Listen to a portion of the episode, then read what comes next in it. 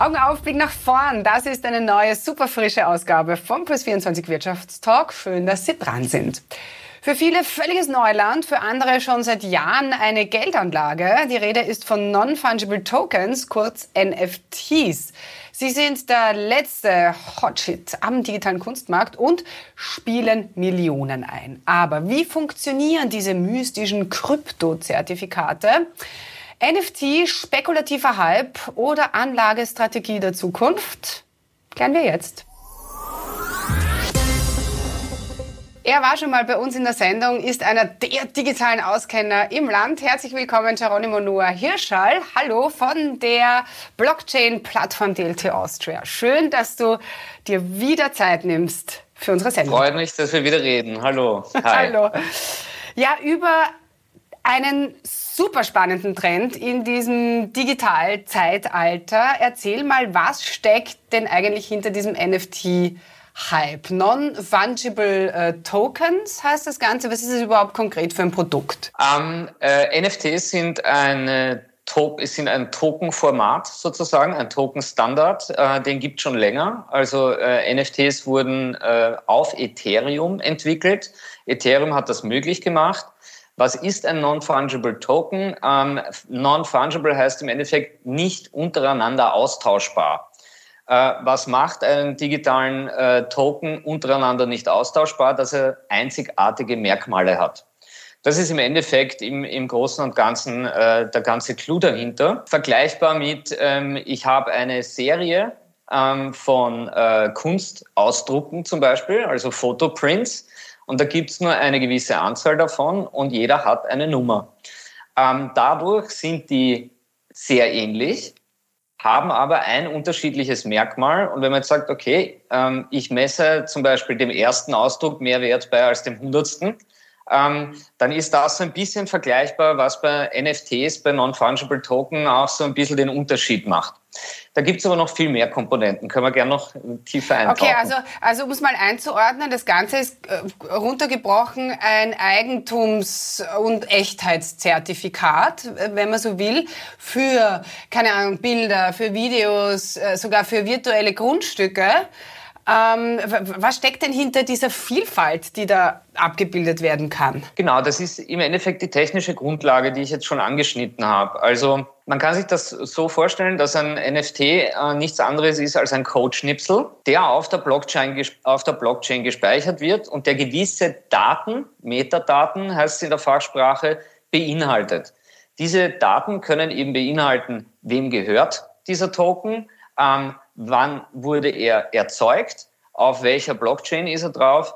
Ähm, und damit ist dieses, äh, dieser Codeschnipsel ähm, auf der Blockchain äh, abgespeichert und hat dadurch diese Merkmale, dass er ein digitales, eigentlich kopierbares Gut einzigartig macht. Und zwar dadurch, dass man weiß, wo und wann und von wem er erzeugt wurde. Mhm. Verbunden äh, wird es dann mit Smart Contracts und jetzt wird es eben spannend, deswegen auch diese Vielfalt. Man kann in diesem Smart Contract dann verschiedene ähm, ähm, ähm, ja, Ver Vertragsbeziehungen sozusagen im Code festhalten. Und deswegen gibt es so viele, viele, viele Möglichkeiten, das zu benutzen. Der Use Case, der erste im Endeffekt, kommt aus dem Kunstbereich und aus, dem, aus der Schnittstelle Kunst und Technologie.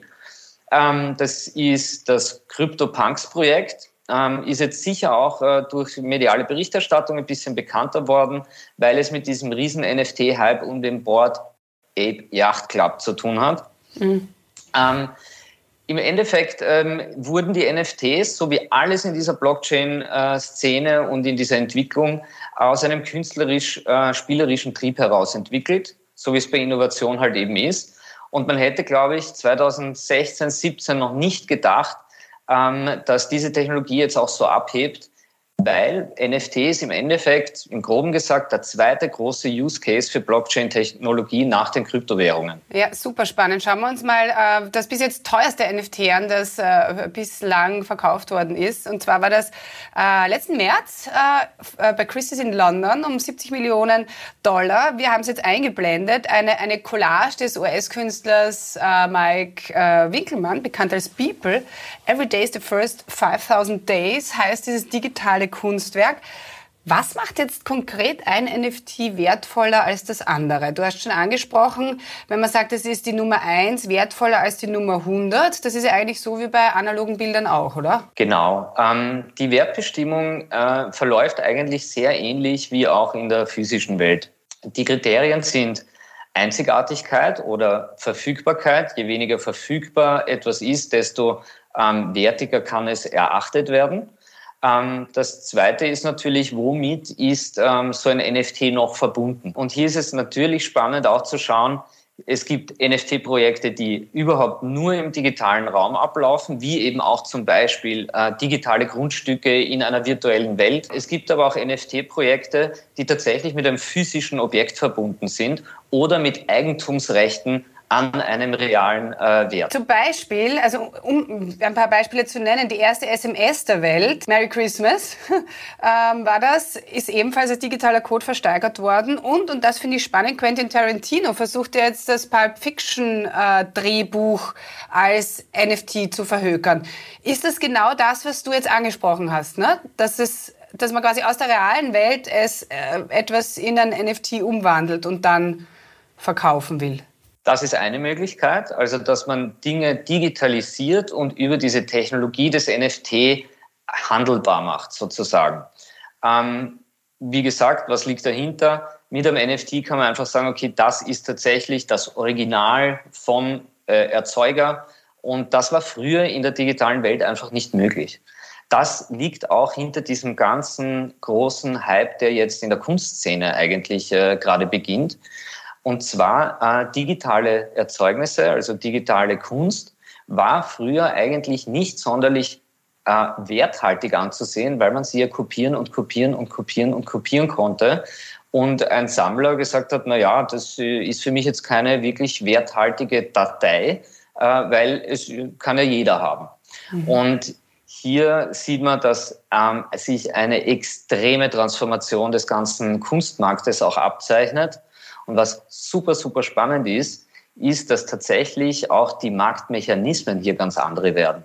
Weil jetzt kommt das Thema, das wir ja bei der Blockchain schon kannten, dass es eigentlich jedermann offen steht, hier in einen Handelsprozess einzusteigen über die vielen, vielen Plattformen, die es auch gibt. Also genauso einfach, wie ich eigentlich heutzutage eine Cryptocurrency kaufen kann, kann ich auch eine NFT erstehen. Und damit ergeben sich für Creator, auch wie für Quentin Tarantino, jetzt völlig neue Möglichkeiten, auch neue Märkte zu erschließen und, neue, und die Fans auch anders zu erreichen. Deswegen ist das äh, mega spannend, was hier gerade abgeht. Das erübrigt eigentlich meine nächste Frage. Ich stelle sie trotzdem, also ob dieser NFT-Hype eigentlich zufällig aufgeploppt ist oder inwieweit da schon ganz lange dran gearbeitet wurde. Also es war äh, wahrscheinlich letzteres, ne? weil da einfach Kohle dahinter steckt. Ne? Es gibt wie immer eine Kern-Community, die Innovatoren, die ganz früh mit solchen Dingen herumspielen. Und ich habe vorher das CryptoPunks-Projekt schon erwähnt. Äh, das sind im Endeffekt 8-Bit-Bilder. Das heißt, diese, diese Retro-Look 80er-Jahre-Grafiken. Äh, ähm, warum eigentlich haben die diesen Look? Weil du auf der Blockchain nur eine gewisse Datenmenge abspeichern kannst. Auf der Chain.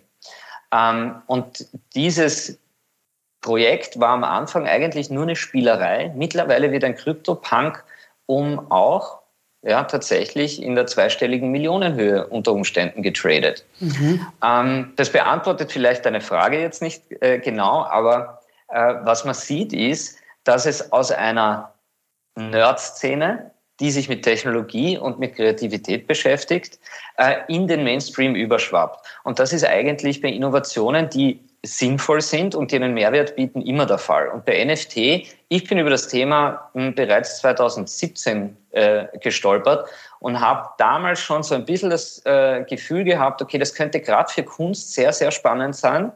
Ähm, damals war aber eigentlich die Kunstwelt noch gar nicht so weit. Also kaum ein Künstler hat sich vorstellen können, mit äh, Computertechnologie ähm, äh, hier seine Sammler vielleicht mhm. äh, anders oder, oder auf neue Wege zu erreichen und auch neue Wertschöpfungsketten zu machen.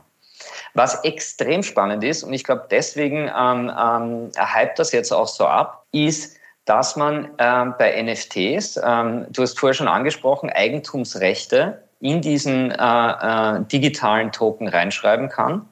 Äh, wo es jetzt gerade hingeht, ist, dass man versucht, in diesem Smart Contract auch mehrere Parteien zu verewigen. Das ist auch ein Use Case, der zum Beispiel ähm, überhaupt für ähm, alle möglichen Vertragswerke extrem spannend ist und wo man sagt, dass wenn das jetzt mal technologisch ähm, länger erprobt wird noch, wenn diese Verträge auch sicher sind, da geht es auch um Cybersecurity, ist dieser Code, der da geschrieben ist, sauber geschrieben, kann der gehackt werden, ja oder nein. Sobald sich diese Standards jetzt entwickeln, und das passiert gerade, dann äh, wird außerhalb von der Creator- und Kunstszene und der digitalen Welt noch ganz viele Industrien extrem disrupten. Mhm. Und äh, gerade der ganze Rechtsbereich, äh, wo es um Verträge geht, wo es um Grundbucheintragung geht und so weiter, da wird NFT tatsächlich diese Real-Life-Mehrwerte bieten, äh, die du vorher angesprochen hast. Krass. Also äh, das heißt, diese Schwachstellen werden da jetzt noch, noch ausgemerzt. Aber so, so prinzipiell in NFTs zu investieren, das ist wahrscheinlich nur etwas für risikobereite Anlegerinnen, nehme ich an, oder? Also ist was anderes als Gold, ne? Es ist was anderes als Gold. Ich würde so eine Kategorisierung fast ausschließen. Ich weiß, ich bin normalerweise sehr vorsichtig bei diesen Aussagen, aber ähm, warum ähm, möchte ich da differenzieren? Äh, wenn ich ein Kunstwerk kaufe, mache ich das tatsächlich aus Spekulationsgründen nur in den ganz, ganz geringsten Fällen. Ähm, sondern wenn man sich ein Kunstwerk kauft, dann macht man es eigentlich, weil es einem gefällt, weil man den Künstler mag, ähm, weil man es gern herzeigt, weil man es gern benutzt, anschaut, sich selbst daran erfreut. Äh, insofern ist diese Investitionsfrage eine für mich nachgereihte. Ich finde, man sollte in den NFT-Space reingehen, man soll sich das anschauen und wenn einem ein NFT gefällt, ähm, dann spricht überhaupt nichts dagegen, den auch zu kaufen. Um jetzt hier äh, groß zu investieren und so weiter, wenn man sich anschaut, äh, die Daten dahinter, ähm, wer sind eigentlich jetzt diese NFT-Holder, die wirklich, wirklich schwer teure NFTs auch halten? Äh, das ist schon ein bisschen das Spiel derjenigen, die tiefe Taschen haben. ähm, Nochmal zurück zu den Krypto-Punks. Nochmal zurück zu den Krypto-Punks. ja. Äh, niemand aus der Community hätte sich vor, vor fünf Jahren gedacht, dass sie mal ähm, NFTs besitzen werden, die ähm, mehrere hundert Millionen wert sein könnten. ähm, und das ist auch die Community, die äh, stark in dem Bereich unterwegs ist. Ähm, was super toll zu beobachten ist und was auch ähm, wahnsinnig optimistisch stimmt wieder in dieser Technologie-Sphäre äh, ist, dass äh, in dem Bereich alles sehr stark über Community aufgebaut ist. Das heißt, wenn es einen interessiert, ähm, hat man echt die Möglichkeit, in eine Twitter-Konversation einzutreten. Es spielt sich die meiste Konversation auf Twitter ab, darum heißt es mittlerweile in der Szene auch Krypto-Twitter mhm. und kann hier den Leuten folgen, die auch ihr Wissen teilen, die ähm, auch Projekte beurteilen, pushen, ähm, denen man auch eben vertrauen kann und okay. äh, im Austausch sich dieses Wissen aneignet. Weil es gibt tatsächlich, und die Frage ist mir in letzter Zeit öfter gekommen, wo kann man sich denn eigentlich selbst educaten zu dem Thema? Ja, du musst in die Community rein. Okay, okay. Ja, vielen Dank für, für die äh, tollen Ausführungen und Tipps. Abschließend nur ganz kurz, es gibt ja auch so Menschen, die meinen, dass das nur ein Hype ist, der nicht gekommen ist, um zu bleiben. Ähm, siehst du das auch so oder, oder äh, haben wir uns das jetzt eingetreten? Für immer? Ich würde mal sagen, wir haben es uns noch nicht ganz ausgetreten, weil das wird noch riesengroß und das wird auch nicht mehr weggehen. Die Technologie okay. ist einfach viel zu gut und bringt viel zu viel Mehrwert, als dass sich das nochmal ändern würde. Dankeschön. Geronimo Noah Hirschel, ich hoffe, ihr seht uns am For Game Changers Festival. Tschüss dabei. Sehr Danke für alles. Bis bald. Ciao Isabella, danke. Tschüss.